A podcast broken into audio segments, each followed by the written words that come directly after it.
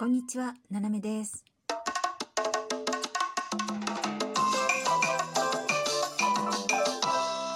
改めまして、こんにちは。世界の隅っこからカップラーメンをやめたななめがお送りします。はい、カップラーメンやめてます。ちゃんとね、大丈夫ですよ。もうすっかりやめてますからね。はい。はあ、ほらね、カップラーメンの匂いしないでしょ。はい。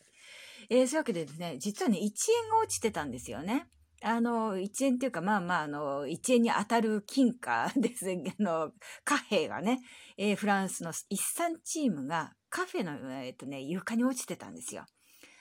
その日ね、まあお昼ちょっと食べて、で、まあコーヒー飲み終わって、さあ立とうかなと思って、ちょっとこう壁際の席だったのでね、で一人だったんで、ふって立ち上がって、で、まあ、いつもね、その荷物忘れないかなとかね、こう思うんで、まあ上着ね、こうちょっと取ろうと思って、パッて見たら、床にその一産チームが落ちてたわけです。でね、あの、1円でも無駄にしちゃいけないですよね。お金っていうのはね、大事にしないといけないから、あら、と思って、まあ服を着て、その1円を持ってですね、まあ一産チームを持って カウンター行って、で、まあカウンターの人にすみません、これ落ちてましたよって、あそこのあの角にって言ってね、なんか前のお客さんがほら、小銭出すのにね、落としちゃったのかなとか思って、で、持ってったんですよ。で、そしたらね、カウンターのお姉さんが、あーって言って笑うのよね。で、まあそこんちのは、まあ、あの、お店の人もう一人来て、あーって言って笑ってんですよ。でね、なんで笑ってんねど、どうしたん？って言ったら、まあまあ、あの、ちょっと知ってる人だからね、ねどうしたのよ？って言ったら、いや、これねって、ほら、そこにもあるんでしょ？って言ってみたら、そのカウンターの近くの壁のとこにも一産チームがこう落ちてるわけですよね。で、言って。で、これね、って、あの、おまじないなのよねって、まあ、おまじないっていうかね、験担ぎというか、で、あの、巻くのよって。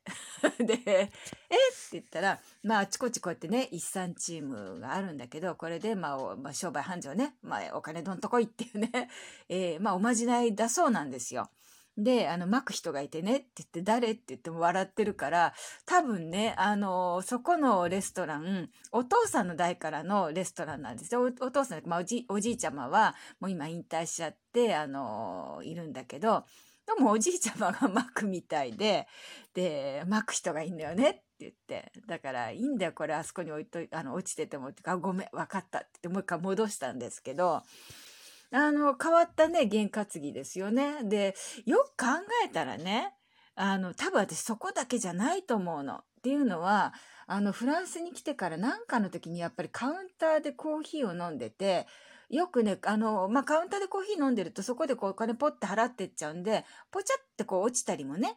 しますよ、ポケットから小銭がね。で、気がつかないで帰っちゃってる人なんだろうなと思って、やっぱりカウンターの下に見つけて、えーカフェの人にお金払ったって、あ、これちょっと落ちてましたよ、下にって言って置いたこともある。で、やっぱその時も、あって言って、あのー下にあったって言った。あ、そ、わかった。ありがとねって言って、なんか変だったんですよね。だから多分ね、そこもそういう、あのーなんていうの、まあ、験担ぎとかね、してるとこだったんでしょうね。まあね、いろんな験担ぎがありますよね。あの、私はね、靴はね、必ず右足から履くんですよ。なんでかわかんないけど、ずっと習慣なんですけど、それは。ただ、左足から入った日は、なんか気分が悪いわけ。ちょっとなんかな、ちょっともう一回一回脱いで、もう一回履き直したりとかね。やっぱりね、そういう、まあ、験担ぎというか、まあ、あの、まあ、一日のスタートはそ、こうなんだっていうのが、やっぱりありますからね。皆さんもいろいろあると思いますけどね。まあ、おまじないといえばおまじないですよね。例えば、その靴を左から履いた日にね、えー外に出て、多分、あの、なんだろうな、えー定期券を落としちゃったとか、なんかそういうことがあると、いや、今日そういえばさ、朝靴左から履いたんだよね。なんか嫌な予感がしたのよっって思っちゃって、でそれからもずっと右とか。まあそういうことなんだと思います。上着なんかもそうですよね。うん、どっちから袖を通すとかね。あれね、単純に習慣なのよ。本当に思う。今、今思えば、あれは習慣。別に、あれを左から手入れたところで、あの、人生変わらないと思います。本当ね、あの、そんなことでは人生は変わらないんですよ。人生何が変わるかっていうと、やっぱカップラーメンを食べ過ぎると、胃が痛いってなっちゃうから、ダメ。ね。それはダメ。だそこはやめたら人生変わるんだけど、あの、それどっちからとしてもあんま変わんないような気がするんですよね。まあまあいろんな験担ぎありますよね。例えばあの、日本だとね、ご飯ね、こう、よそうでしょ、お茶碗に。で、あの上にお箸ボンって立てると、ね、あの、お仏壇にあげるとかなんだか、そう、そういうね、あの、亡くなった人のとかっていう話になるじゃないですか。で、フランス人は別にそれが刺さってても気にはならないんですよ。そういう習慣じゃないから、あの人たちね。だからうちですごく最初気になったのが、うちの夫がそのジャムをつけてパンを食べるわけですよね。で、スプーン持ってきて、で、ジャムビャーって塗って、そのスプーンをジャムの瓶にドンってその、真っ直に立てるわけですよ。ほんと綺麗にね、なんで斜めにならないのかなっていうぐらいまっすぐに立てるんですよ。